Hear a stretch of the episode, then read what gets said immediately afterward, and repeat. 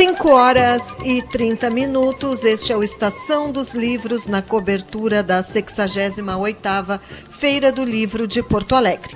Começamos o programa desta sexta-feira, recebendo no estúdio da Rádio da Universidade, aqui na Praça da Alfândega, Caio Ritter, para conversar com Pedro Palaoro.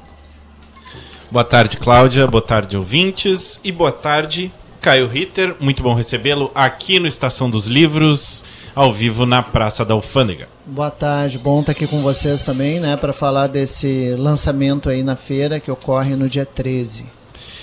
Caio, eh, queria que tu falasse então um pouco para os nossos ouvintes como que está sendo lançar Rinocerontes Alados, mais então, uma obra, né, que sai pela Besouro Box. Então, essa é a minha primeira parceria com a, com a Besouro Box e também é a primeira vez que eu vou publicar um livro, que estou publicando, né, um livro de contos uh, para adolescentes. Né? Normalmente Uh, os livros que eu publiquei para os jovens, eles são novelas, né? pequenas novelas, pequenos romances, né? e dessa vez uh, é um livro composto por cinco narrativas curtas, não tão curtas na verdade, né? porque são cinco histórias que compõem uh, o livro todo, né? o Rinocerontes Alados, e são cinco, cinco protagonistas jovens, duas meninas e três rapazes, e que são ligados, né? Os contos são muito ligados por, por, por, essa, por esse próprio estado, né? Do, do adolescente, que eu costumo dizer que, que é um estado também de, de, de, adolescência e também de doença, né? A palavra adolescer, ela deriva do verbo adoecer, né? Então, estar adolescente é, de certa forma, estar doente, né? Então, são, são cinco contos, né? Uh, todos eles com, com temáticas uh, existenciais. Uhum. Caio, cada um dos contos tem um personagem, né? Que caracteriza a história, né? Como que foi para ti uh, pensar esses personagens, né? Existia alguma alguma alguma linha condutora que tu colocou em cada um deles para conectar eles?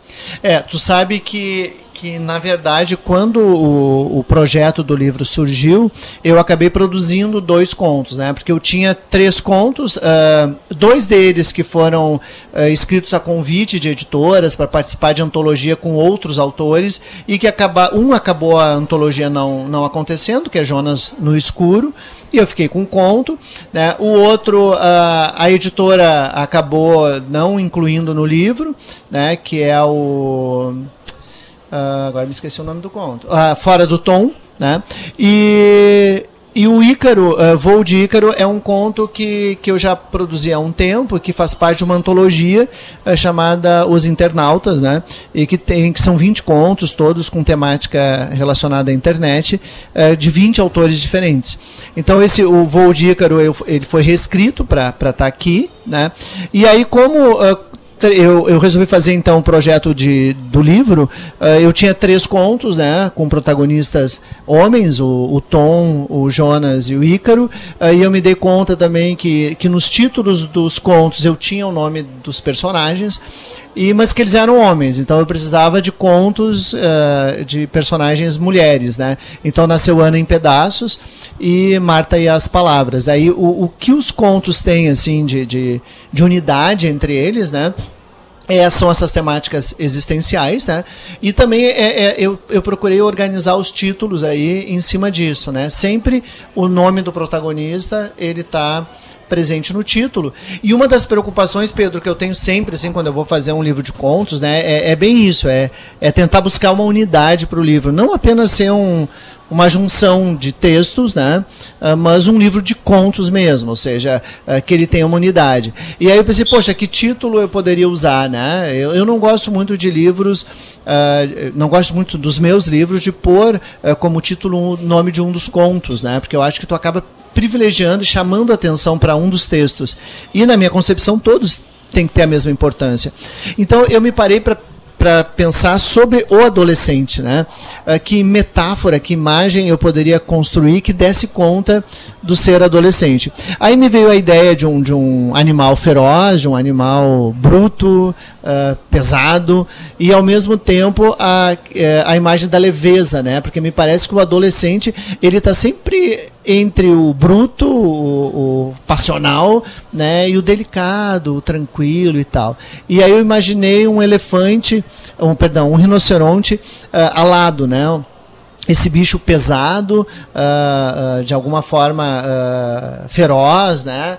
combativo e que ele tivesse asas. Eu sempre imagino ele com umas asas assim bem diáfanas, uma coisa meio de borboleta e tal. Até alguém me disse uma vez, pô, mas um, um rinoceronte alado vai ter que ter uma asa muito potente, né? E não, eu penso exatamente o contrário, né? Uma asa muito leve e um, num bicho muito pesado, né?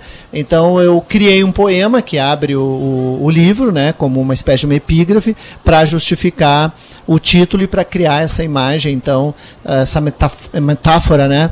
Do ser adolescente um, um bicho pesado, mas ao mesmo tempo leve.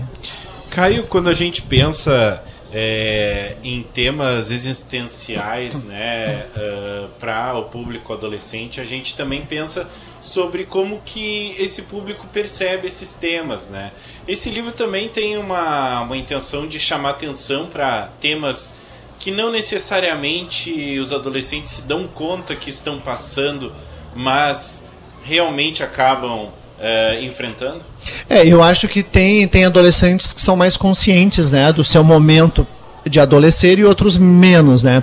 Às vezes a, a própria rede de apoio, né, do aluno, do, do adolescente, a família, a escola, às vezes dá esse suporte para que a adolescência uh, seja menos, uh, menos conflituada, né?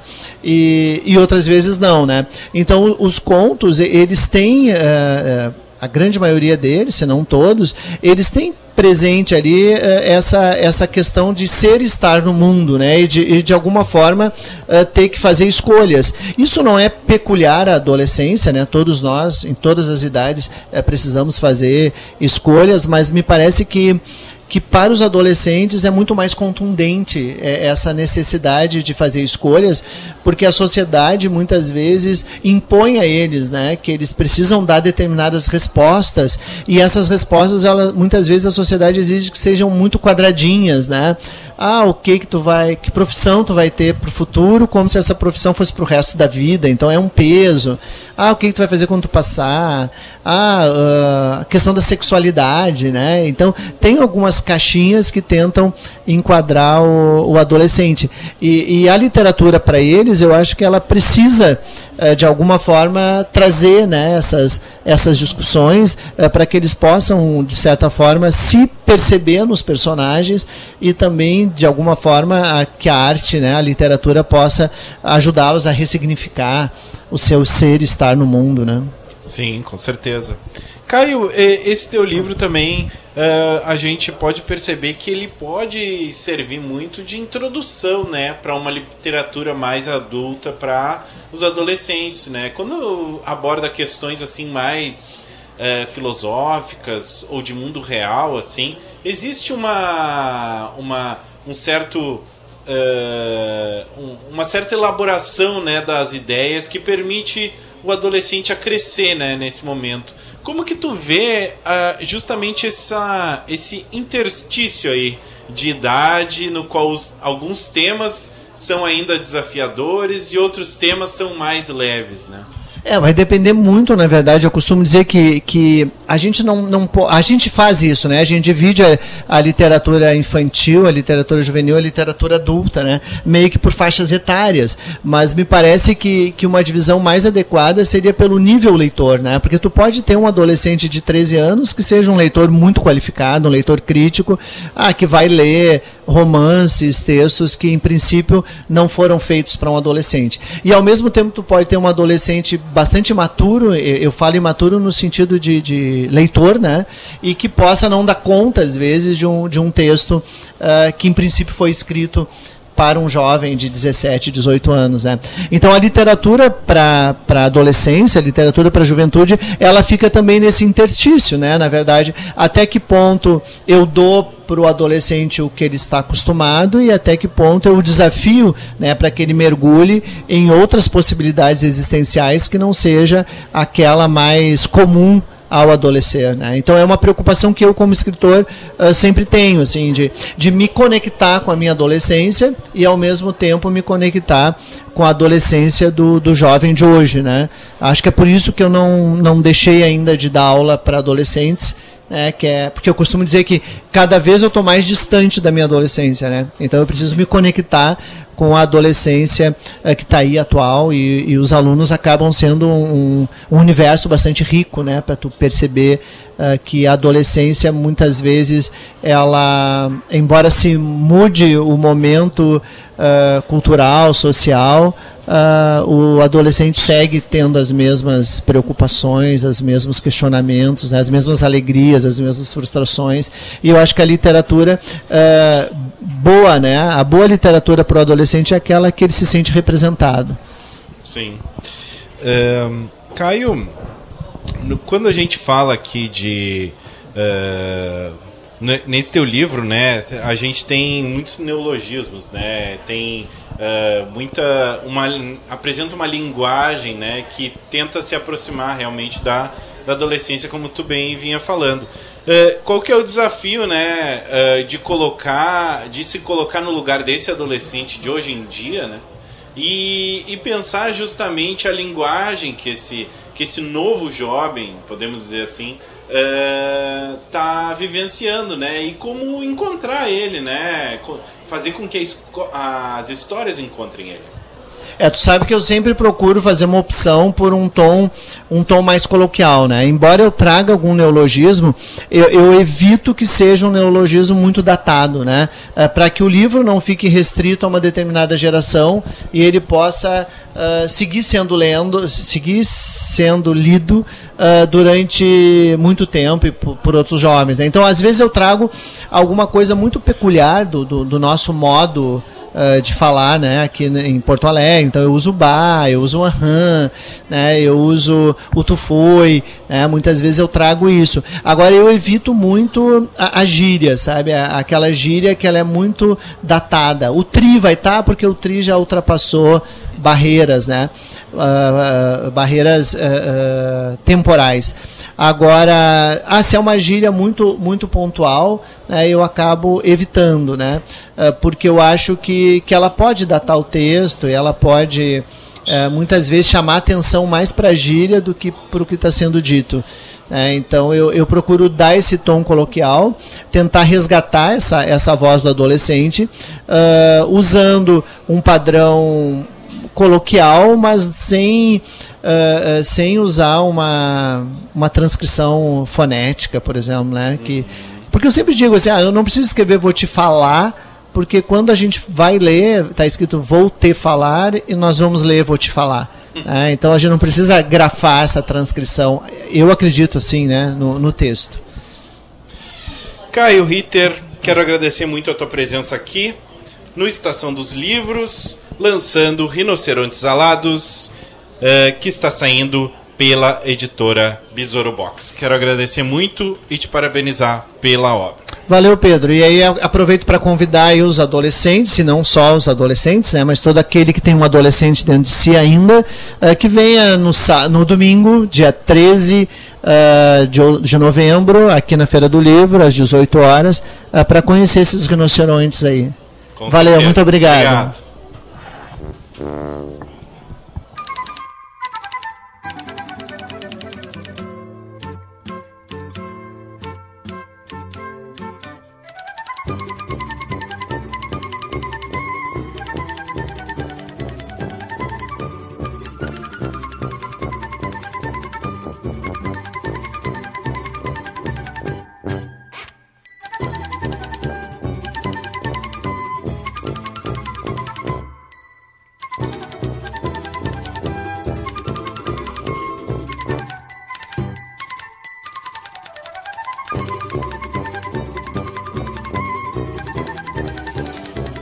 5 horas 44 minutos. Este é o Estação dos Livros pelos 1080 da Rádio da Universidade. E eu recebo agora, aqui no estúdio da Rádio da Universidade, na Praça da Alfândega, Marisa Lopes, que está trazendo para essa edição da feira a obra Viamão, Arquitetura Barroca colonial. O livro é um verdadeiro passeio pela cidade de Viamão, Marisa. Uh, qual é a tua relação com a cidade? Ah, eu morei lá durante sete anos. E lá eu fiz o meu pós-graduação em História da Arte, fiz em Porto Alegre, né? E aí eu fiquei muito na dúvida que, qual, qual seria meu trabalho de conclusão de História da Arte eu estava em dúvida entre o lado feminino da letra do Chico Buarque de Holanda e as casas antigas de, de Viamão, que eu achava assim uma judiaria, tudo está destruído, ninguém valorizava, ninguém consertava, não, não havia um patrimônio assim, histórico né, de conservação. Bom, aí acabei. Ah, o Chico Buarque, todo mundo fala dele, né? Vai ter, ter horrores de livros sobre ele. Agora, as casas de Viamão, eu fui a única, porque eu, eu tive a sorte de encontrar ainda herdeiros dessas casas que tinham só o alicerce. E, ele, e eu remontei, eu não sou arquiteta, não sou historiadora, mas eu consegui remontar esses, essas casas. Aí, com a ajuda de arquitetos, né, engenheiros, eu remontei as, as plantas, né, as plantas dessas casas, que hoje não existe mais, né. Essa casa velha aqui, ela ainda existe, está acabadinha, mas ela ainda existe. A estância do aterrado, eu peguei só as ruínas da estância do aterrado. E, e assim muitas outras. Aqui, ó, essa é, uma, essa é a ruína da casa Dom Diogo de Souza. Foi, foi um ano, dois anos antes de ser demolida total. Então eu, eu remontei as casas. E não existe mais nenhum herdeiro direto hoje, não existe mais dessas casas. E eu consegui fazer, fotografar fazer a planta, conseguir fotos com esses herdeiros antigos, né, que já não estão mais presentes. E, e, e é um trabalho e sobre a igreja também, né? É, a igreja, a é um igreja é um capítulo, é a segunda, a segunda igreja mais antiga do Rio Grande do Sul, né? Totalmente, né, barroca, colonial e é uma obra de arte essa igreja. Ela, eu, eu, estive lá esse ano, eu achei ela muito desgastada, muito. As fotos estão lindíssimas, mas não é tudo isso aqui não. Infelizmente foi assim uma decepção, porque faz muitos anos, faz o que já 30 anos que eu não vou a Viamão, né? E fui agora esse ano, fui, doei lá 20 exemplares para o padre, para ele vender e ajudar na manutenção, da, né? da, da, da, igreja, mas muito acabado, tá assim jogado atrás. E uma você pena. fala da questão barroca colonial, mas assim de uma forma uh, sem romantizar, né? Uh, aliás, o livro tem um capítulo que fala da servidão Sim. Né? Como é que foi? Os costumes, né? Os costumes da época. É, é, é eu, eu entrevistei duas senhoras com quase 90 anos, elas, elas me contaram os costumes né, de família que existia para as meninas antes de casar, como é que era. Ah, todas aquelas coisas que a gente nunca ouviu falar, né? Que ele, os velhos sabem, né? Contar pra gente e sobre os, a escravidão, né? os, os, ne, os negros, os índios, né? os índios escravizados. Então o livro aborda tudo isso aí. E tem uma parte também, você inicia fazendo um relato da ocupação hispânico-portuguesa. É, né? sim. Ah, como é que foi teu processo de pesquisa? Uh, quanto tempo tu levou? Foi um tempo. Eu, eu né? na, na, na época que eu fiz esse trabalho de pós, eu, eu, eu, eu fiz um trabalho simples. Mas quando eu comecei, resolvi editar o ano passado, era trabalho que não parava mais, era mais coisa, mas, e eu fui aumentando a bibliografia, aumentando, e cada vez que tu. E, e faltou muita coisa. Eu gostaria de ter feito muito mais, mas uh, o livro já estava o dobro de tamanho. E, e uma coisa interessante, tem aqui até eu consegui de um dos herdeiros uma foto que as. as algumas famílias portuguesas saíram do norte da, de Portugal e foram para aquelas ilhas Açores em 1400. O governo português mandou que essas famílias fossem colonizar essas ilhas, as ilhas, esqueci o nome das ilhas, é as ilhas Açores, são várias ilhazinhas ali nos Açores. E dali, eles, depois que ficaram lá 200 anos, que 300, eles resolveram voltar, vir para o Brasil houve oportunidade. Bom, ó, tem muita terra no Brasil, é maior que essas ilhas aqui, obviamente, né? E aí eles foram, vieram para o Brasil. Aí que eles se localizaram ali entre Laguna e Uruguai, se estenderam por ali todos, os casais açorianos, não é? A imigração, mas vieram lá do norte, e muitos da família Barcelos vieram dessa cidade de Barcelos, que naquela época, ah, ah, o João nasceu lá em Braga. Então é João Braga, o João de Braga. E Barcelos, eles, essa família Barcelos uh, tem esse nome por causa da cidade de Barcelos, que foi lá para Ilha Açores, da Ilha Açores vieram para o Brasil. Aí ficou a família Barcelos até hoje. Aí. Bom, tu já dissesse que a cidade está abandonada, né? Que os prédios estão abandonados. É, restaram só duas casas ali. É, é uma casa que a, a família aquela, esqueci o nome, a família Fagundes, músicos, eles uh, restauraram, fizeram o galpão. Durante 20 anos virou um galpão criolo da Rede Globo, né? Da Rede Globo, né? E então essa tá muito inteira. E tem mais um Solar Barcelos, que é a companhia de ônibus de Viamão também acampou ela e restaurou. Tá a foto aqui, a foto das duas estão aqui no livro. Mas são as duas únicas, o resto sobre as fotos. O livro é fartamente ilustrado. É. Uh, as fotos são maravilhosas. Eu Sim. queria saber quem as fotos são tuas. as fotos em preto e branco, antigas e algumas coloridas, são do meu ex-marido, que é fotógrafo. Está aqui tudo documentado, o que é dele. As da igreja mais atualizadas são da minha filha, que também é fotógrafa. Né? A família de fotógrafo, né? são dois filhos fotógrafos e o ex-marido fotógrafo. Então essas fotos da igreja são da minha, da minha família, da minha filha que são lindíssimas essas fotos, né? Mas essa aqui já são, ó, antigas. Aqui pode ver, aqui tem uma foto que eu ganhei de um dos herdeiros da família Barcelos. Essa é a cidade de Barcelos, lá no norte de Portugal. Esse é o, o, o bisavô, a bisavó, e esta aqui é a casa deles. É a que está inteira que o galpão criolo usou para fazer o programa durante 20 anos. É, mas tá muito. É um livro, é um livro histórico. Que, é um livro histórico, mas quando a gente lê, é, é, é a gente sente, é mais né? farto, é, né? É farto. Muita e coisa. É um, passeio pela é, cidade de Viamão. Ele tem, ele tem muita coisa que a gente, as pessoas não conhecem. Tem um aqui, eu, isso aqui é da minha família. Vou te mostrar a foto. Essa aqui é a casa, é a casa dos Barcelos que a empresa de ônibus adotou. Essa aqui, ó. Essa aqui ela era antiga e aqui ela tá fotografada pela Daiane Peixoto, tá?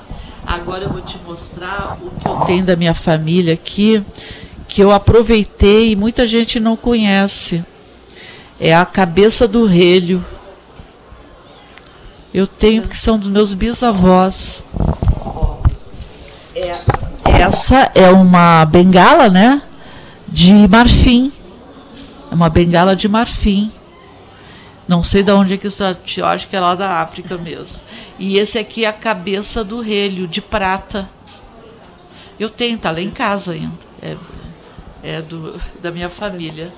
Então aqui também uma, fala daquela aquela Da escravidão. a escra- as mães, as, As mamas, as, como é Mães que é? de leite, né? Mães de leite, as mulheres brancas não amamentavam as crianças brancas, eram, eles faziam engravidar uma negra na época que a branca, assim, a engravidava para ela ter leite para amamentar o filho. E esse aqui são tudo pessoas famosas, ó, conhecidas. Tá aqui o nome de cada um deles. E das amas eu acho que não tá, né? Um rico trabalho de pesquisa que a Marisa traz, então, para esta edição da Feira do Livro. A tua sessão de autógrafos, Marisa? É amanhã às 18 horas, na Libretos. Na Libretos.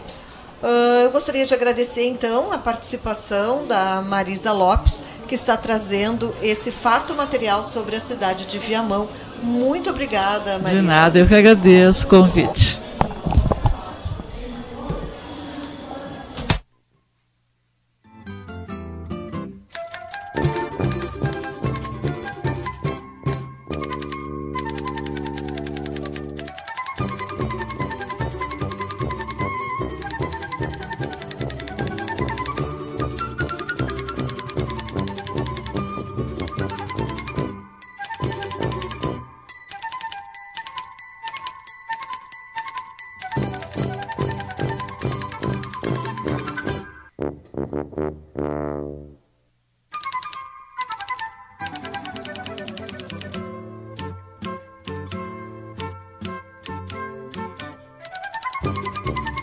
Horas e 56 minutos. Este é o Estação dos Livros, ao vivo, direto da Praça da Alfândega. Seguimos agora nossas reportagens com Suzy Tesch. Estou recebendo aqui no estúdio a escritora Regina Valente, que lançou aqui na feira o livro Cartas para Minha Mãe. Boa tarde, Regina, tudo bem? Boa tarde, tudo bem? Muito contente de estar aqui na, na feira para falar aí do, do meu livro. Conta um pouco sobre o livro Cartas para Minha Mãe. Bom, o livro ele surgiu é, durante a pandemia, né? Depois que a minha mãe faleceu em 2019, a gente tinha uma relação bastante complicada. Acho que muita gente passa por isso, né? Por dificuldade de relacionamento com, com mãe, com pai, né? Com problemas familiares. E aí a morte dela, foi um processo bastante doloroso para mim, sou filha única, me abriu algumas emoções bastante difíceis, né? Eu me vi bastante sozinha, desamparada, né, da, da presença dela, e aí veio a pandemia. E acho que aí cada um foi lidando, né, com, com a sua neurose de uma forma específica. A minha foi escrevendo. E aí surgiu o livro, que é uma história que eu conto da minha trajetória com a minha mãe, dessa evolução da relação com ela, desde que do meu nascimento até os últimos dias e como a gente resgatou essa relação de mãe e filha, o nosso amor. E como foi o trabalho de produção do livro? Foi, foi muito bom, foi né, meu primeiro livro, então acho que foi um grande aprendizado, né? Eu tinha já eu sou jornalista, então eu já tinha, né, isso, essa questão da escrita para mim é já mais natural, né? Então acho que a produção ela foi acontecendo de uma forma natural. Todo o pessoal da editora, né, da Besouro Box também foi muito, é, me apoiou muito o tempo todo, né? Então acho que foi muito bacana ver nascer o livro, né, a capa, o texto ganhar forma, né, e todo esse processo também, né, de ler, reler e, e vendo, né, toda a trajetória cada vez ganhando é, forma ali, né? E tu disse que tu escreveu ele durante a pandemia, né? Isso. No isolamento. Uh, tu criou uma. chegou a criar uma rotina de escrita? No começo não, né? No, nos primeiras, eu falo que as primeiras 50 páginas foram uma grande catarse, assim, né? Que estava isolada, trabalhando de casa, ainda processando o luto, então eu fui escrevendo. Aí depois que eu percebi que eu já tinha um bastante conteúdo e que de repente aquilo poderia se tornar algo, algo maior, que eu ainda não tinha dimensão que seria um livro, eu comecei a todos os dias ter uma rotina de escrita, né, de ter, escrever algumas páginas e, e ir trazendo isso, porque foi uma, uma libertação para mim e ao mesmo tempo eu também queria pôr para fora para também com a minha dor, né, com o que eu vivi, poder ajudar outras pessoas a superarem isso também. Com certeza. E qual o espaço e a importância da mulher hoje na produção de, livro, de livros?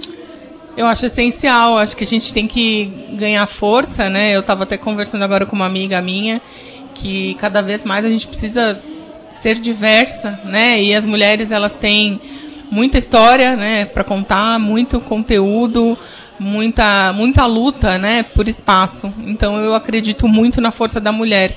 Eu venho de uma família de mulheres muito fortes, né? Eu, minha mãe, minha avó, minha tia que também é escritora, jornalista. Então, é, eu sou o maior exemplo da força da mulher e de que a gente tem tudo para dar certo e, e bem sucedida.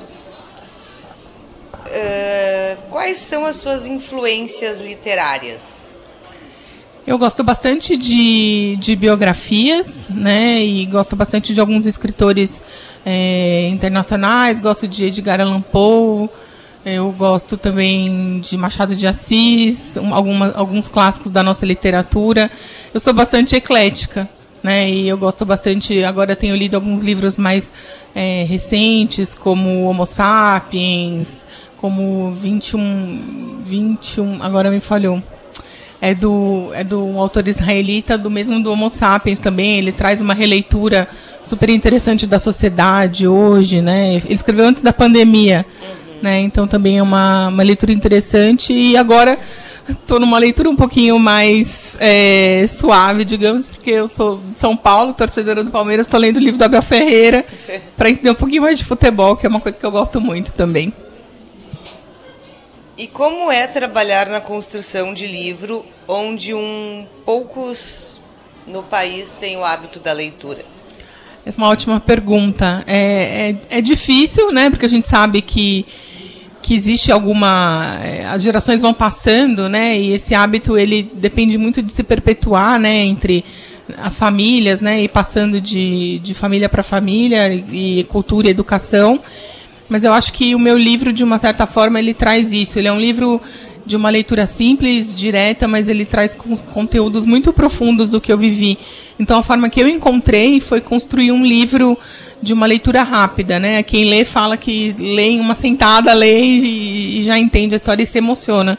Então eu acredito nisso, numa leitura que você consegue conquistar o maior número possível de pessoas, né? Esse é o, é o meu estilo. Eu acho que dessa forma eu consigo ajudar a construir um mundo mais leitor. Com certeza.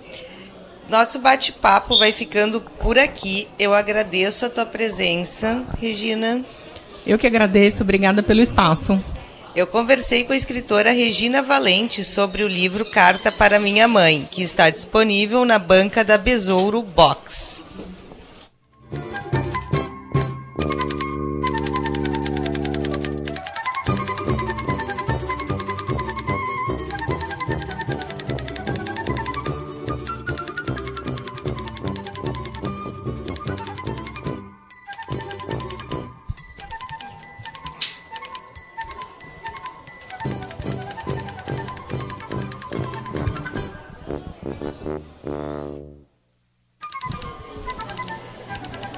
Seis horas e três minutos, estamos apresentando o programa Estação dos Livros, aqui pelos 1080 da Rádio da Universidade. Seguimos as reportagens desta sexta-feira, agora recebendo Paula De Conto, aqui no Estação dos Livros.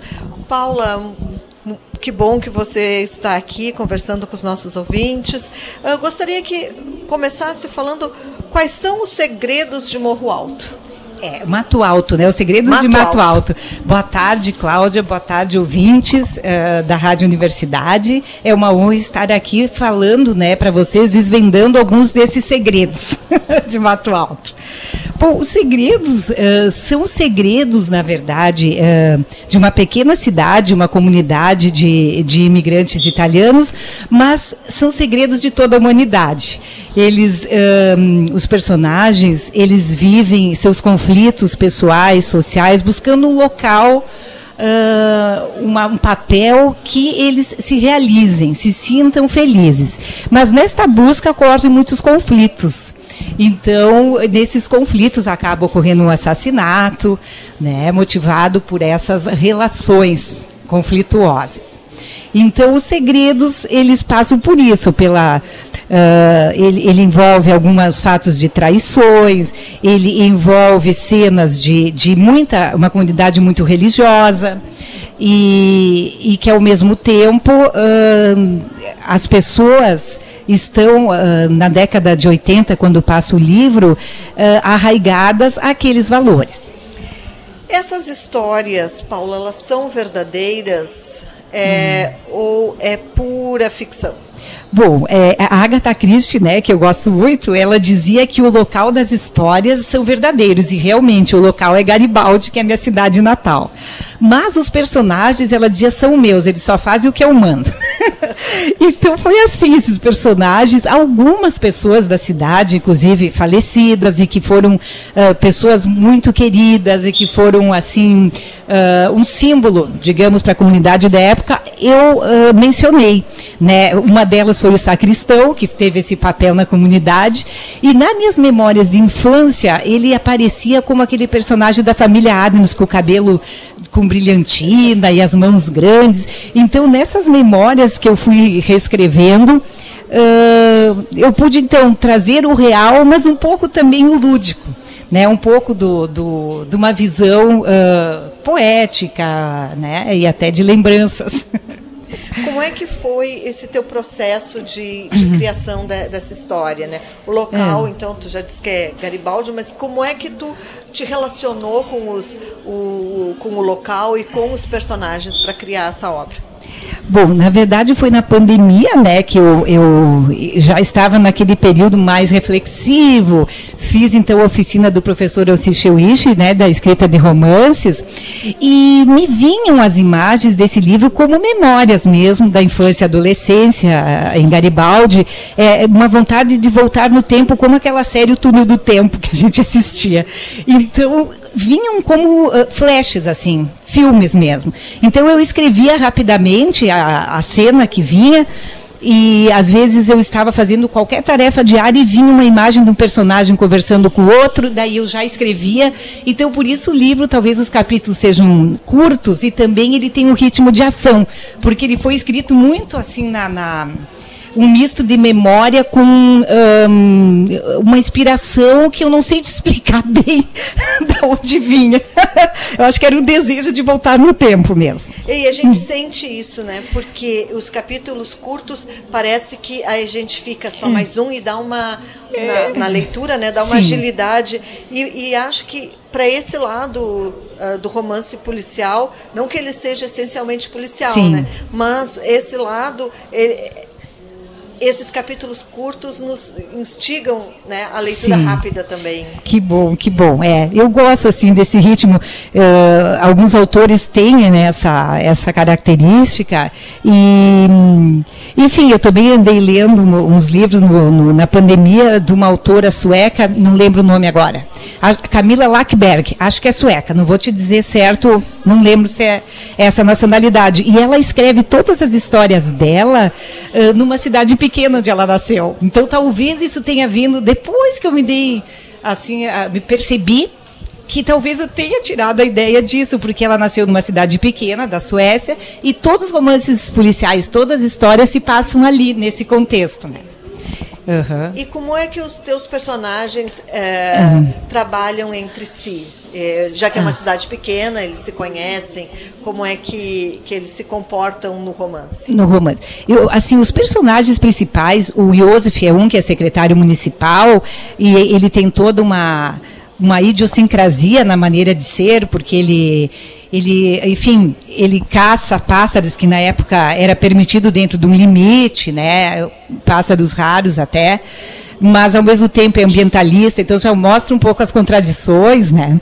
E então ele e uma das personagens principais que é a Rerê Terremoto, que eu criei, ela é repórter. Então, o fato dela ser repórter e entrevistar pessoas interessantíssimas e muitas foram verdade, foram entrevistadas mesmo quando eu trabalhei nesse ramo.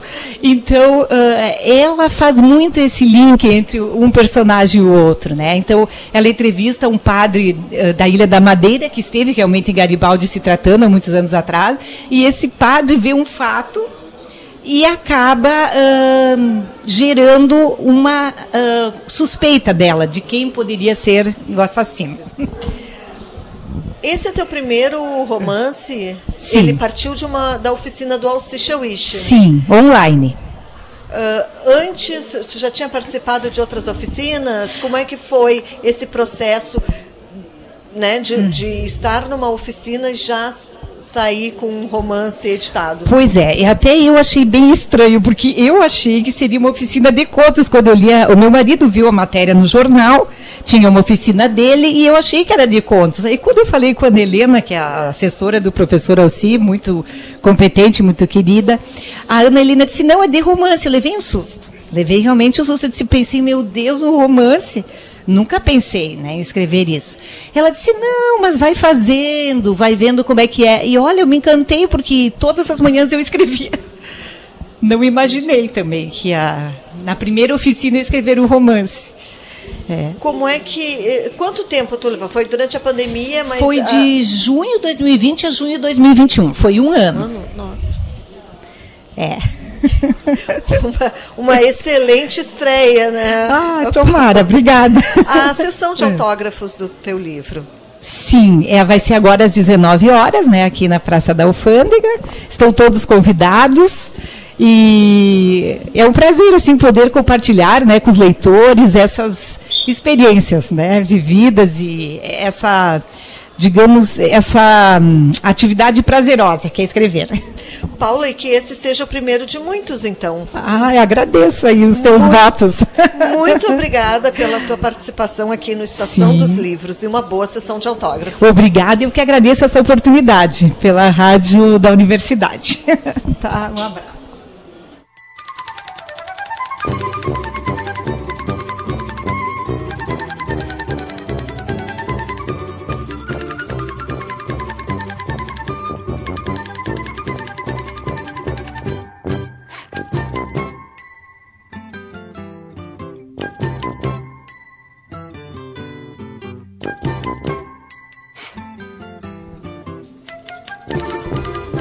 Horas e 11 minutos. Seguimos o Estação dos Livros, agora falando de Bienal. É, eu estou aqui com o Caio, que uh, gostaria que tu te apresentasse, Caio, primeiro, para gente. Tudo bom, gente? Olá, boa tarde. Me chamo Caio, sou um dos supervisores da 13ª Bienal de Arte Visual do Mercosul. É, o meu trabalho na Bienal é ser supervisor em trânsito, né? Então eu, eu estou passando e propondo atividades entre os cinco espaços do centro: Casa de Cultura, Cais Embarcadeiro, Memorial do Rio Grande do Sul, Margues e também o Farol Santander. Então eu acabo transitando entre esses espaços e aí, enfim, que, que souber, quiser perguntar sobre alguma coisa que eu possa contribuir nesses lugares. O tema dessa 13 terceira Bienal é trauma, sonho e fuga. Uh, que reflexões pode se articular em, ter, em, em torno desses três temas? É, uma coisa bem interessante dessa Bienal é que a gente não tem um lugar específico onde a gente justifica esse tema. Essas três palavras elas estão em torno dos trabalhos que estão sendo expostos. É, o curador Marcelo Dantas ele traz essa proposta a partir do grande trauma pandemia que todos nós atravessamos e estamos atravessando ainda. Então muitos trabalhos eles vão passando por esse lugar do que foi produzido nessa época pelos artistas, assim como isso se conecta com a nossa história coletiva. Então, uma proposta que a gente faz enquanto educativa é que cada pessoa, a partir dessas três palavras, olhe uma obra e sinta para ela se são sonhos, se são trauma, quais os caminhos subjetivos que ela faz, também tocada por esse tema. E uma, um diferencial, digamos, da, da Bienal aqui do Mercosul, de Porto Alegre, é que a gente não tem, como tu disseste, são vários locais, né? A cidade abriga, e cida, as ruas da cidade também se integram né, na, na Bienal. Isso seria uh, uma maneira de pensar as pessoas para dentro do, do museu, para dentro do cais, enfim, para esses lugares? Sim, acho que a gente percebe que tem um fluxo muito grande. Eu acredito que essa Bienal vai bater um recorde de público comparado aos outros anos.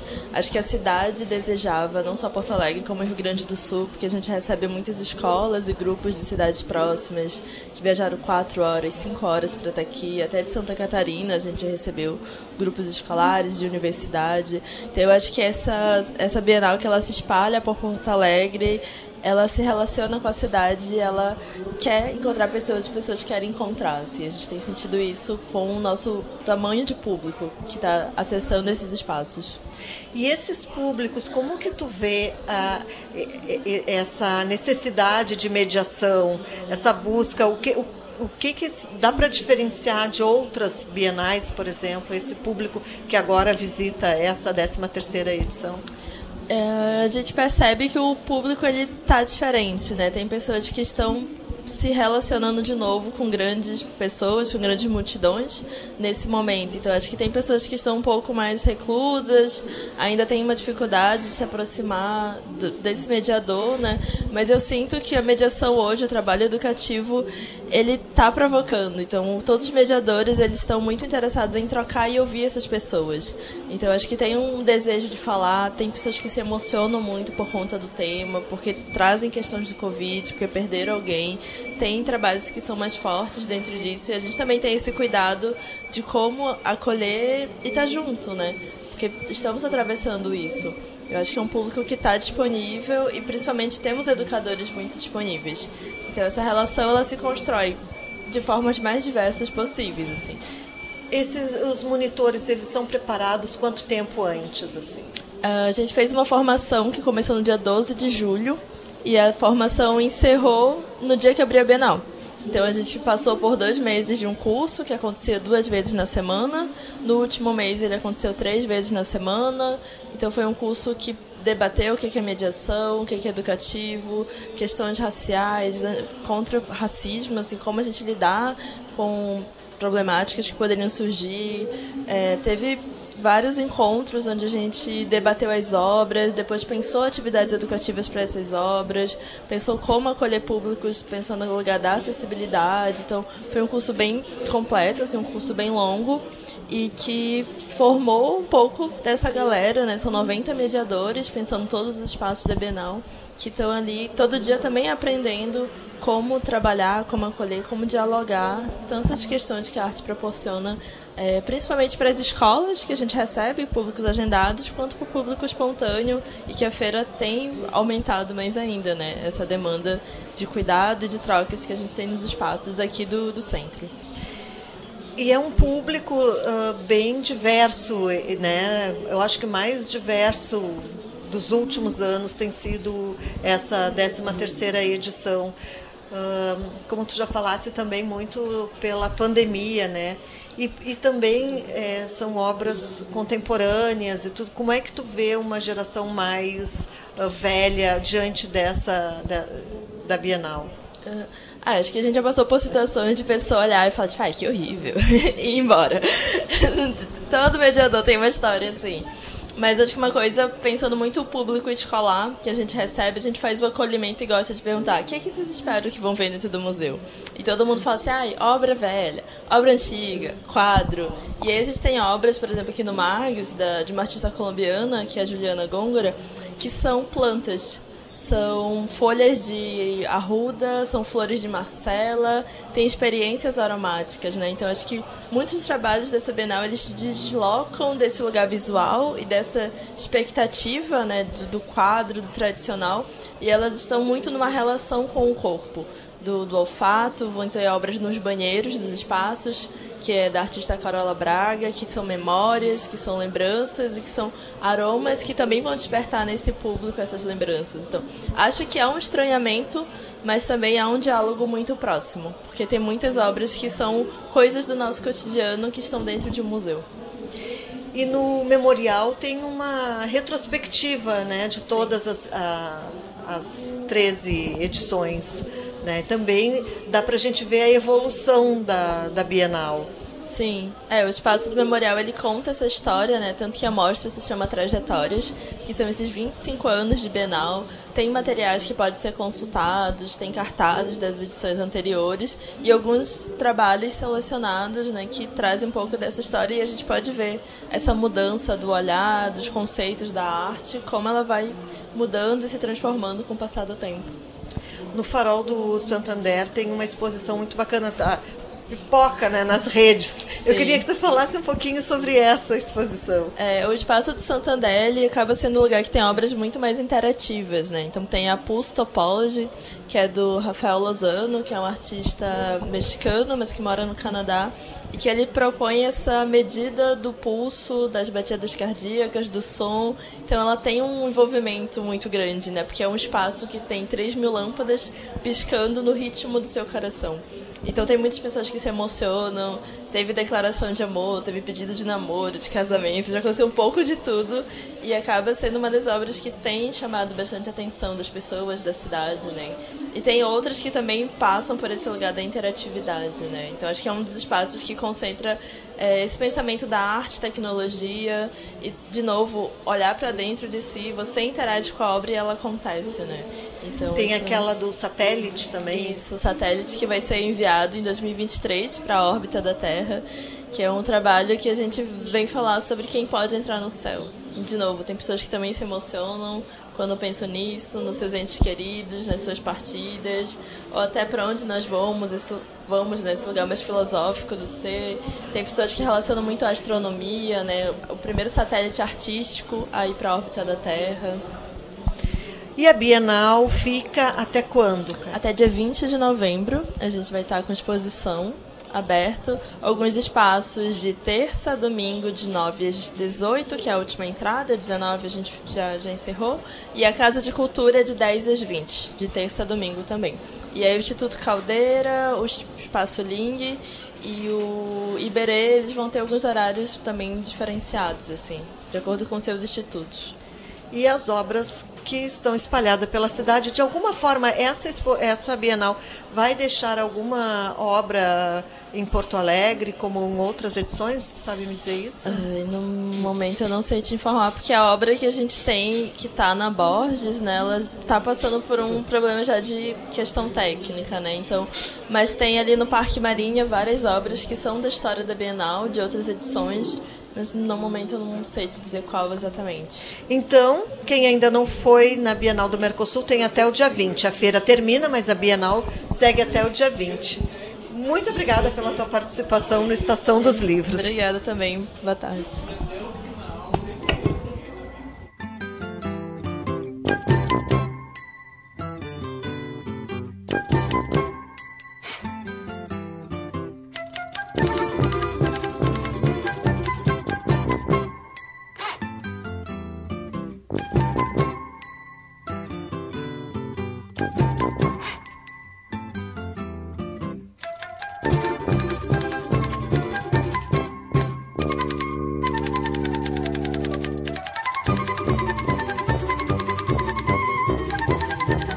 6 horas 22 minutos. Este é o Estação dos Livros, ao vivo, direto da Praça da Alfândega. Polaroides Urbanas é o título do livro que Breno Serafini autografa nesta feira do livro. Boa tarde, Breno. Boa tarde, Cláudia. É um prazer estar aqui na Rádio da URGS, que é onde fiz toda a minha formação. Fiz graduação, mestrado e doutorado. É uma alegria estar aqui. Esse livro, ele vem em homenagem aos 250 anos né, de sim, Porto Alegre. Sim, sim. Uh, e é um. São 166 fotos. De página uh, inteira. De página inteira. São grafites registrados por celular nas ruas de Porto Alegre, uhum. uh, tem arte do mural. Uh, eu queria que tu apresentasse um pouco sim, desse sim. teu livro e de onde surgiu essa ideia de transformar polaroides urbanas? Bom, troca... tem um trocadilho, né, de pô, de polaroides, polaroids. Na verdade, assim, ó, eu, eu escrevo, né, esse é meu sétimo livro, eu, eu escrevo crônica, escrevo poesia, até, mas a fotografia nunca foi de meu interesse específico enquanto artista, né, mais um lazer. E eu, como gosto muito da arte urbana, né, particularmente do grafite, nós temos a felicidade de ser uma cidade que tem muito desse trabalho e cada vez mais tem se intensificado. Eu, aos poucos, com o celular, com a facilidade do celular, fui fotografando. Até que um dia eu percebi que eu tinha mais de mil fotos de grafites, né? E alguns de uma qualidade muito boa, né? Hoje em dia, vários desses não existem mais porque os muros foram derrubados, porque picharam em cima, porque colaram coisas, né? Até pelo próprio tempo. Então, assim, quando eu percebi que eu tinha uma coisa que era uma coisa rica e eu estou sempre prospectando e pensando qual é o novo livro que eu pretendo criar alguma coisa, né? Eu pensei que talvez fosse uma boa oportunidade. Mas é um projeto caro, se tu olhar ele assim, ó, eu tenho aquela coisa de, do livro, não sei se é um livro, tem que ser uma coisa que tem um, um, um prazer tátil, assim, sabe? Sim. Cuidado.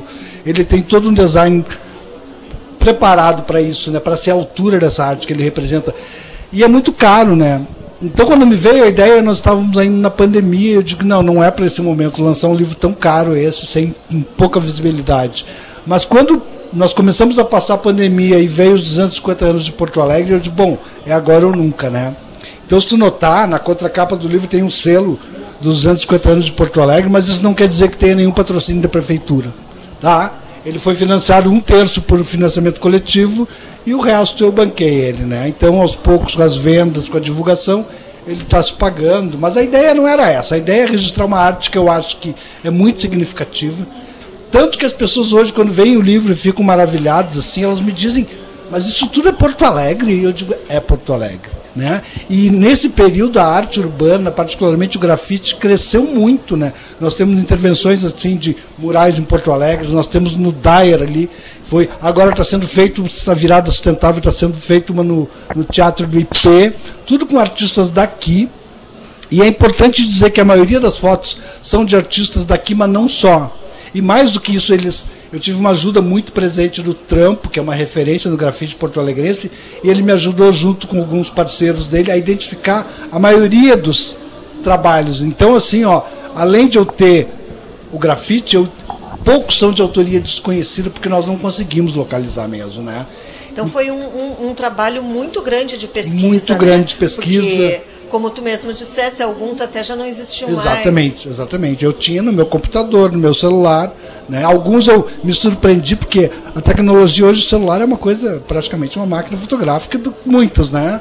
Então, a qualidade, mesmo de 10 anos atrás, eu troquei por 4 ou 5 celulares nessa época, mesmo no primeiro celular eu ainda tinha algumas relíquias e que com uma qualidade boa, assim, né? Então, eu fiquei muito feliz com isso, né? Eu tive ainda a felicidade de ter um, um o Fábio Zimbres, que é o primeiro artista de arte urbana de Porto Alegre, que fez uma exposição no antigo Santander. Ele fez o prefácio. Nós conseguimos identificar e eu lancei junto com o livro uma exposição de 20 quadros enquadrados, com paspatu, bonitinho, vidro anti-reflexo, que no lançamento que foi na Semana de Porto Alegre, lá em março, eu fiz no Centro Municipal de Cultura, na prefeitura, estava recém abrindo aquele equipamento, ficou fechado muito tempo, depois eu entrei para um edital na Pinacoteca da Júlia, estive um mês lá em setembro. E estou aberto assim a circular pelo Rio Grande do Sul com a exposição, porque ficou muito bonito. E eu acho que Porto Alegre e essa arte merece essa visibilidade. É muito é, eu bonita. Eu ia te perguntar mesmo, porque realmente esse material merece, uh, merece as páginas do livro, claro, mas também merece uma visibilidade de tamanho ampliado, né? Sim, sim, exatamente cada capítulo tu abre com uma com um poema. Como que tu, tu relacionou a escrita com a, a, a, que é uma escrita sim, também, sim. né? E, e, eu queria te perguntar na sequência como que tu organizou a entrada dos grafites. Tá, perfeito. Assim, ó, o primeiro passo foi uh, os, na, uh, nos vertical ou horizontal, né? Eu fiz uma separação para facilitar a leitura, né? Então tem nos dois sentidos as fotos, porque elas não começaram com um critério específico, né? Uh, e eu criei títulos para elas, né? Categorias. Uma eu chamo de visualidades, que eu publico até hoje no, no Instagram. No, eu tenho o Instagram Polaroids, o mesmo nome do livro, só que só é Polaroids, não é Polaroids Urbana. Todo dia eu publico um grafite de Porto Alegre, eventualmente até do mundo inteiro, que alguém me mande, um amigo, e eu coloco ali com crédito, coisa. Eu chamo alguns de visualidade, que são quando são meras fotos, e tem coisas lindas, ó. E tem outros que tem texto, eu chamo de poemas no concreto, que é um trocadilho com poemas concretos, né? E por último, eu fiz uma última classificação que são as tags que eles chamam, que são tipo umas assinaturas que eu chamei de carimbos urbanos, como se fosse alguém desse uma, uma carimbada na parede, assim, né? Então tem toda essa questão. E os textos, eles se inserem na medida em que eu tinha alguns textos sobre Porto Alegre, eu sou do interior, mas eu moro aqui há muito tempo. Porto Alegre é a minha cidade de coração, assim, eu tenho ao natural, tu escreve sobre a tua cidade, né? E eu publiquei uma crônica, que já tinha sido publicado no meu livro de crônica, alguns poemas, e eles começam cada capítulo, né? Então, como eu sou escritor, eu não podia deixar de a palavra fazer parte disso também, né? E eu acho que o resultado, assim, tem todo um cuidado elaborado, assim, que, que ele merece, assim, sabe? Uh, que eu queria fazer que fosse a altura da arte, porque eu não fotografei achando que era qualquer coisa. Acho que se a gente olhar nas ruas, e eu continuo fazendo isso ainda hoje, dá um trabalho, às vezes está caminhando, para, está de carro, Tu para o carro, estaciona de qualquer jeito, vai lá, fotografa, às vezes não é a melhor luz, mas tu registra uma coisa que no outro dia pode não estar ali mais. E, então eu acho que valeu a pena. Estou muito feliz com o livro. E eu convido a todos a conhecerem, está sendo lançado na feira. Quantos uh, registros, mais ou menos, tu tinha, dos quais tu selecionasse 160? É, eu tinha mais de mil, com certeza. Tá? Foi difícil essa parte da seleção, contei com uma pessoa que me ajudou. E daria para fazer um outro livro tranquilamente, né? Mas é um projeto muito caro para isso. Acho que isso aqui não tem um livro dessa magnitude. Tem algumas poucas publicações sobre grafite em Porto Alegre, mas são muito poucas e de menor amplitude.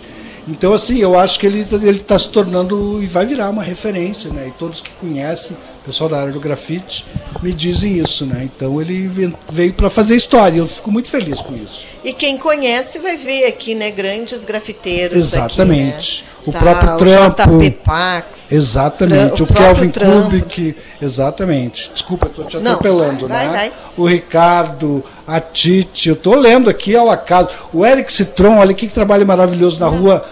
Essa de Queiroz, ele tem um trabalho dele que é o próprio Essa de Queiroz, na esquina com a Protásio Alves. Esse xamã aqui na, na, no muro do Colégio Protásio Alves está lá até hoje. Quem passa e tiver um olhar para dar uma olhadinha vai ver que está quase inteiro, né? Então são muitas esses aqui, ó, são os gêmeos, né, os artistas mundialmente famosos, né? Esse aqui também é um paulista. E o grafite ganhou uma dimensão. Hoje nós temos um trabalho do, do, do Cobra, né, no Colégio Farroupilha, aqui retratando o Mari Quintana. Até eu soube agora que em 17 de, desse mês uh, vai ser lançado um documentário sobre Cobra. Então nós temos o Cobra, os Gêmeos, são referências no grafite no mundo inteiro, né? Então é uma arte que, que veio para ficar com muita qualidade, né? E nós temos os gaúchos que fazem isso com muita qualidade também. Eu acho que as pessoas têm que exercitar o seu olhar sobre a cidade. E eu costumo falar como exemplo da arte como uma coisa de resgatar, às vezes, espaços degradados. Aquela escadaria 24 de maio ali em Porto Alegre, né? Que eles fizeram uma coisa tipo a escadaria Celaron, lá no Rio de Janeiro, com pequenos né, azulejos com textos escritos, recuperaram um espaço que era horroroso. Né? Nós temos a própria escada, que agora já está um pouco descuidada ali atrás do Piratini. E nós temos mais outras duas, uma na, na Intercap, um trabalho a escadaria, está me faltando o nome agora também, que era um espaço degradado, e hoje em dia a comunidade cuida da escada porque ficou um espaço bonito. E tem uma que, por incrível que pareça, eu não consegui ver ainda, que é do lado do, do museu ali, quem vai para o Barra, para o museu do. Do Iberê? do Iberê. Que eu não consegui ver o passo de carro, passo de carro, que eles pintaram tipo arco-íris, cores LGBT, assim, LBGT, LGBT, eu troco tudo. Tá? Uh, mas não consegui ver que eu quero. Então a arte tem esse papel de recuperar, de fazer as pessoas verem o lado bom da vida. E a gente passou tanto tempo, né? se sentindo culpado de ser artista, né? Como se fosse uma coisa. E é pelo contrário, inclusive assim, é, é de uma estupidez medonha o período que nós passamos, porque a arte, a cultura criativa gera muito dinheiro, emprega muita gente. E entrega uma coisa boa, né? Coisa boa tu olhar um, um desenho bonito, uma ilustração, um filme, ler um livro. Não tem nada melhor do que isso, né? Então, que bom que nós estamos florescendo, né? Voltando para o novo período e que isso é uma coisa valorizada, né? Que bom.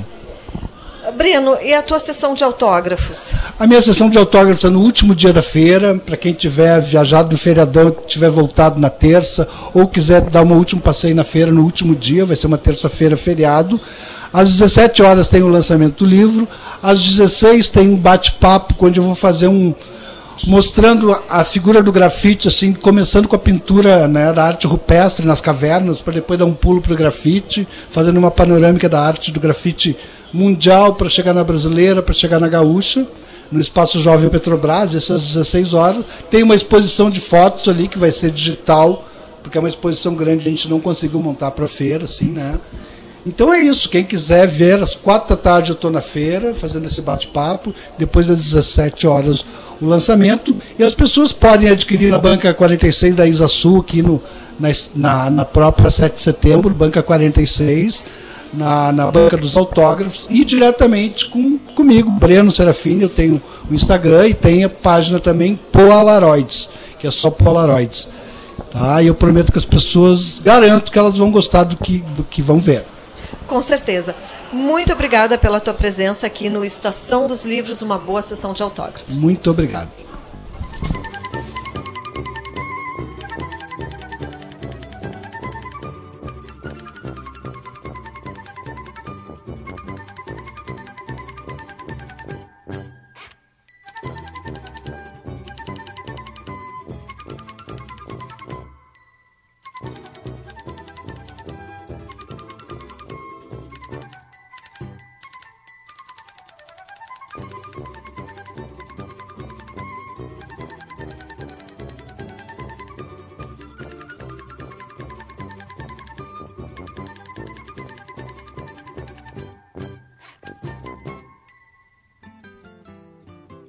Horas e 35 minutos. Este é o Estação dos Livros, ao vivo, direto da Praça da Alfândega.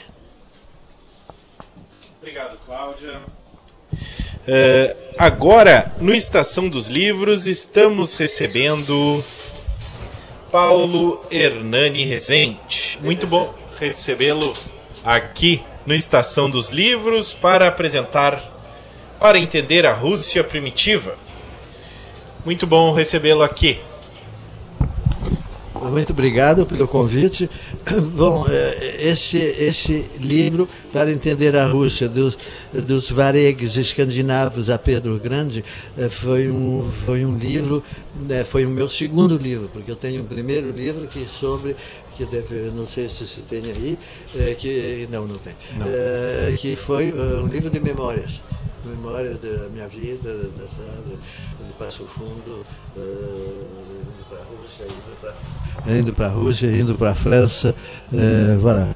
Quer dizer que, que esse é o segundo livro que eu, eu a razão de ser desse livro, porque eu, eu, eu vivi uh, sete anos uh, na, na, na, Rússia, em Moscou, na universidade, entre 1960 e 1967. Uhum. E como que, como que foi essa, essa tua experiência lá, né? Que agora tu traz para conseguir fazer uma, uma retomada da história, né? Desse país é. que muitas vezes é distante para a gente aqui, é. A questão foi a seguinte: por que, por que, que eu, eu, eu escrevi no título do livro uh, de estudo, quando para entender a Rússia primitiva, dos, dos varegues escandinavos a Pedro Grande. Quer dizer que eu, eu de, de, de maneira pensada e de maneira uh, bem refletida, eu decidi de não me meter em comentários sobre a atual guerra entre, a, entre a Ucrânia e a Rússia, porque o negócio é muito confuso. Uh, eu não, não, queria me meter em coisa. Então, uh, eu achei, e, e agora uh, muita gente diz que eu tinha razão, de, de, de, de escrever sobre uma época da, da, da Rússia primitiva uhum. quer dizer, da Rússia primitiva, de, a, a partir de, de, de, dos varegues escandinavos. E os varegues escandinavos eram bom, escandinavos, os vikings, viking, e que deu na França, deu os normandos. Uhum. E, e, e bom, então, então eu, eu resolvi parar, quer dizer, que encerrar uh, essa parte da Rússia primitiva até Pedro o Grande. E o que, que caracterizou esse período da Rússia primitiva?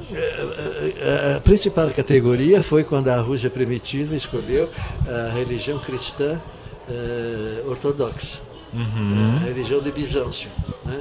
Uh, que era a religião uh, que eles escolheram para para cristianizar a Rússia. É, porque como, como muitos povos europeus, a Rússia antes do ano 1000, ela, ela tinha um, um- era pagã, né? Eh, tinha deuses pagãos, tinha de- o, o principal era, o deus do relâmpago, né? uma série de coisas assim, que, principalmente coisas da natureza. Uhum. Eh, Era, era uma- e foi eh, Vladimir, né? Eh, Vladimir que decidiu eh, eh, decidiu converter a, a Rússia a uma religião cristã. Uhum. Pra, então, para responder a pergunta, quem era, que religião cristã? O que religião monoteísta? Porque tinha o- os árabes que eram muçulmanos, tinha os judeus que eram, que eram também eh, monoteístas, tinha a igreja católica, eh, que era também uma igreja monoteísta, e tinha a, a- a- a- Bizâncio, que era que tinha então eh, a, igreja ortodoxa. Né? E, e eles então fizeram vir eh, representantes dessas quatro religiões para cada um devia apresentar o seu, eh, a sua religião e tentar convencer os russos eh, que ela, ela, é- ela era melhor. Então, os, os, os russos, eles, eles, eles eh, cada um devia falar da sua religião.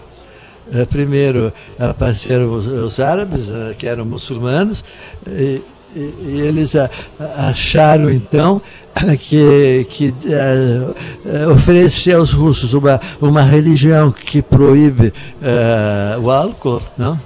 Isso não, não, não é possível. Como era interessante. É que, que os russos não podem viver sem a, a vodka e a cachaça. né? Bom, segunda religião. Segunda religião teve os, os- os judeus. Que, que, e o- e os russos disseram, mas vocês, por que, por que, que o Deus de vocês lhes abandonou, que destruiu a cidade de Jerusalém e tudo isso, né? E além do mais, a, a religião de vocês é triste, né? Né? A terceira pe- pessoa que veio foram os católicos romanos, né? Os católicos romanos também não, não entraram no- no, na, na- na- ideia dos russos, porque eles tinham eh, jejum, né? Eh, e não comer para os russos também não é grande coisa, né? E, finalmente, eles escolheram a igreja ortodoxa eh, de Bizâncio.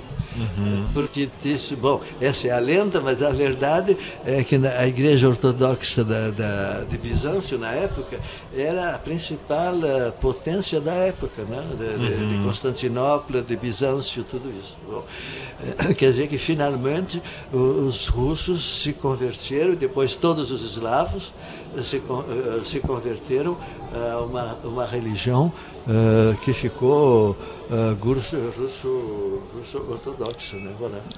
Sim.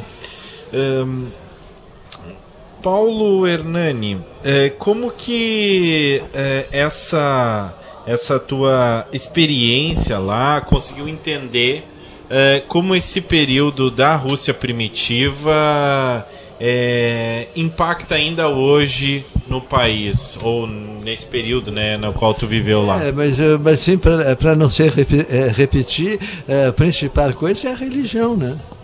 É a religião que, que, que é diferente de, de todas as outras religiões monoteístas, né?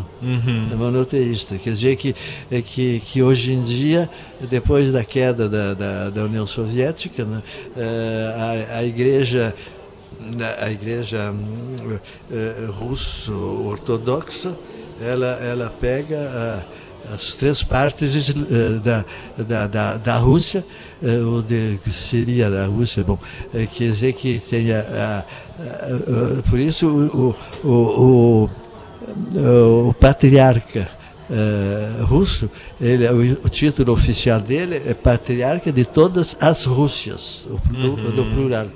Porque, porque de todas as Rússias tem a grande Rússia, que é a Rússia propriamente dita, a Ucrânia, que é a primeira, que é a pequena Rússia, e a, e a, e a Biel, Bielorrússia, que eh, no Brasil se chama muitas vezes Rússia Branca. Né? Ah, certo. É, quer dizer que tem as três, uh, as, as, todas, as, todas as Rússias, né? Bom, uh, uh, na verdade, entre a Rússia e a Ucrânia, bom, sempre teve, teve assim, uma, uma certa.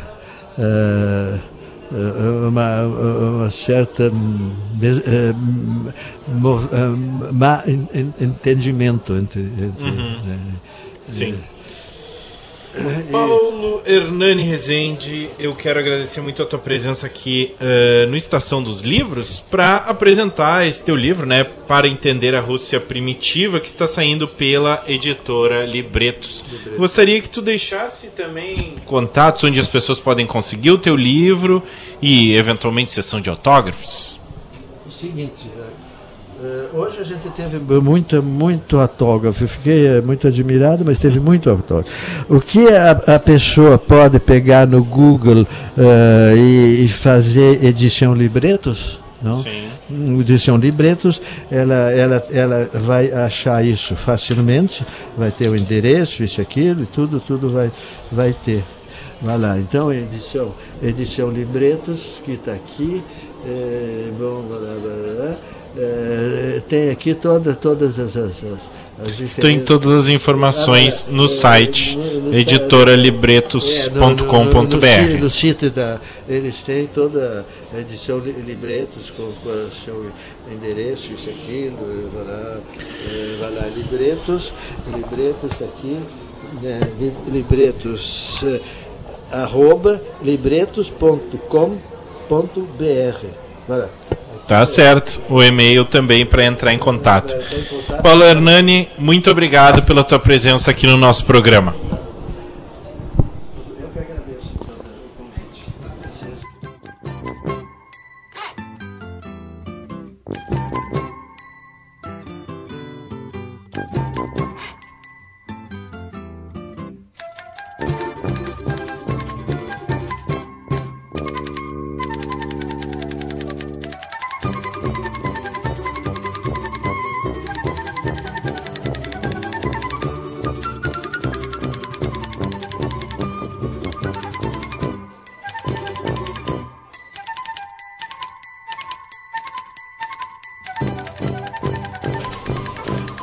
6 horas 47 minutos. O programa Estação dos Livros segue agora com Suzy Tesh.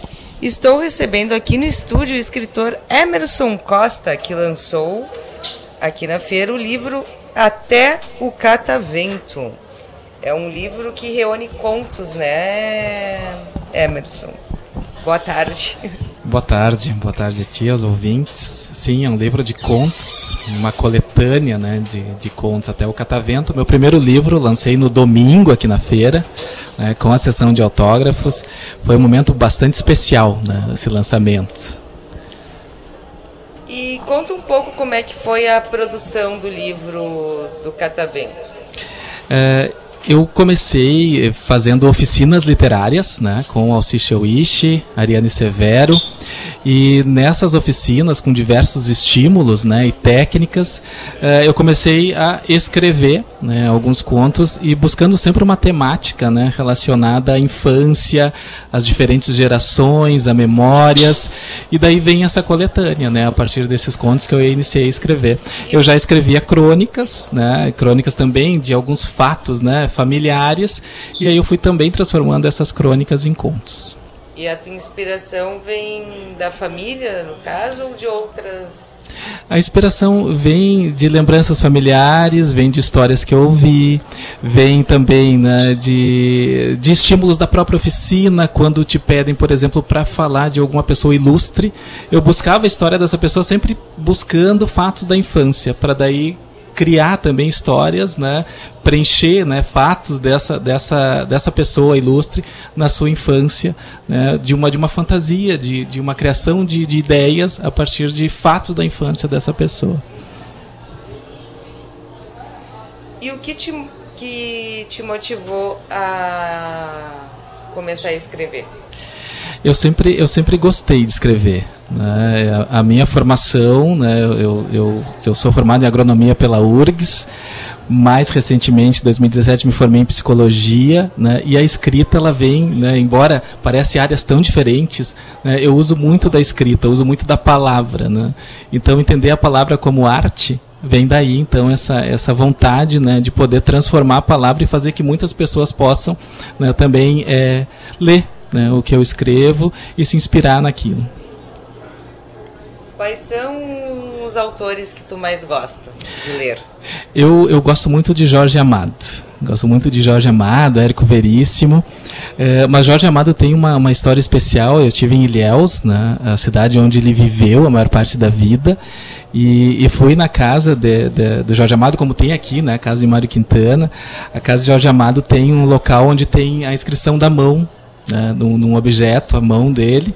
E, e o pai dele foi é, um sapateiro que acertou na loteria e, e, se tornou um grande fazendeiro.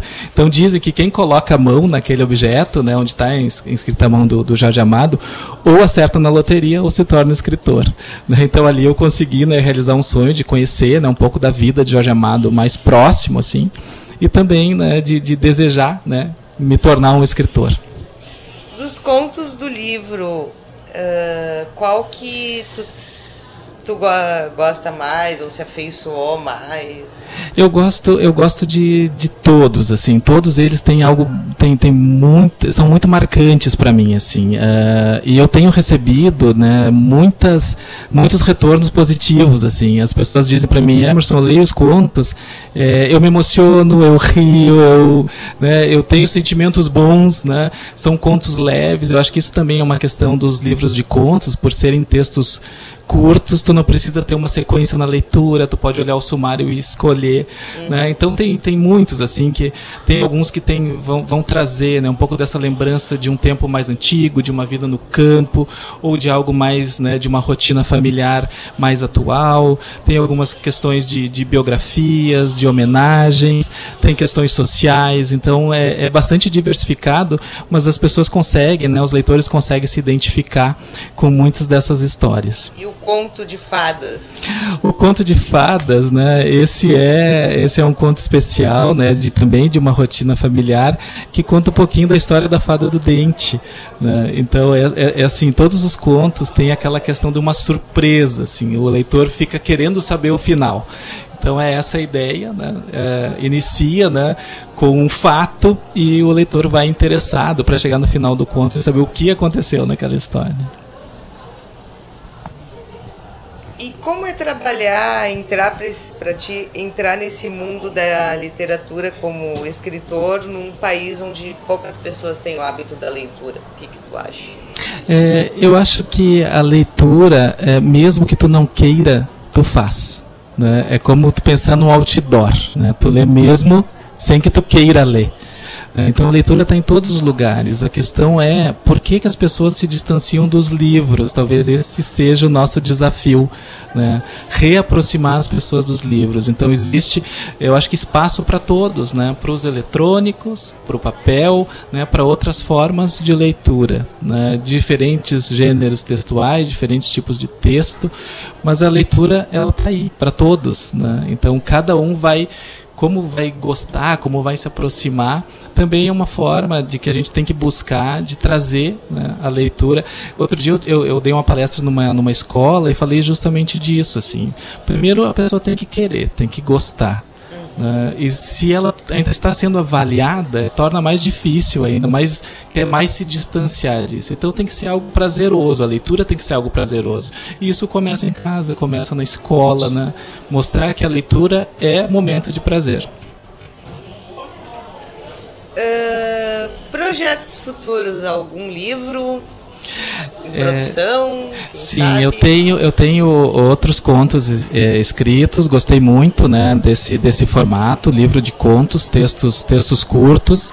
Uh, mas também tenho né, projetos de seguir nessa carreira de escritor. Uh, quem sabe um romance logo, né, já tenho algumas ideias. Eu gosto muito dessa tríade né, do ambiente, do personagem e da ação. Né, e no romance talvez eu consiga desenvolver isso.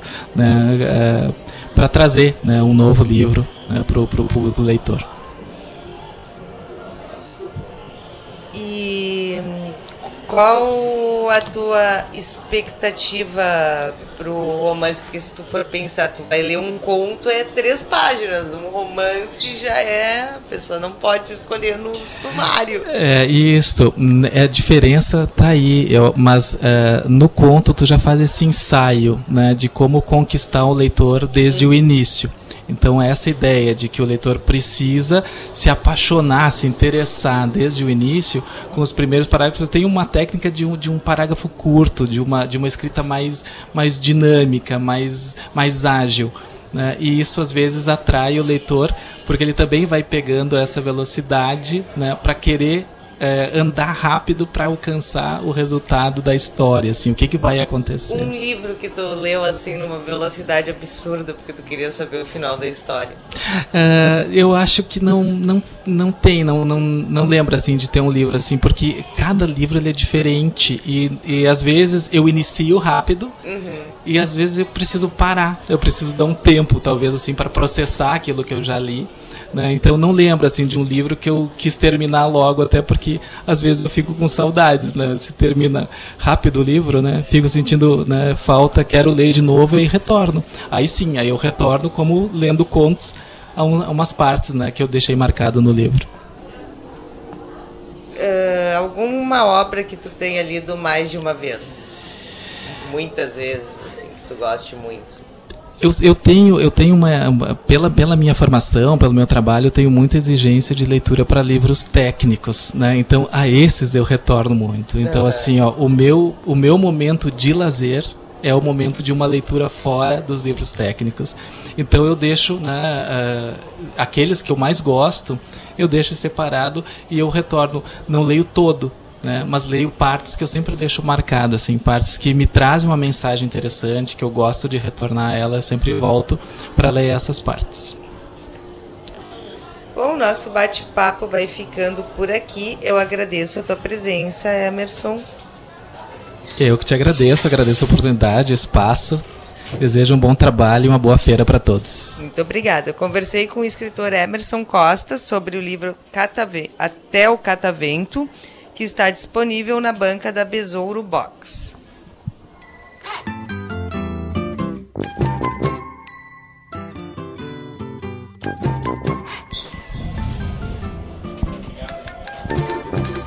Seis horas 56 minutos, o Estação dos Livros vai ficando por aqui.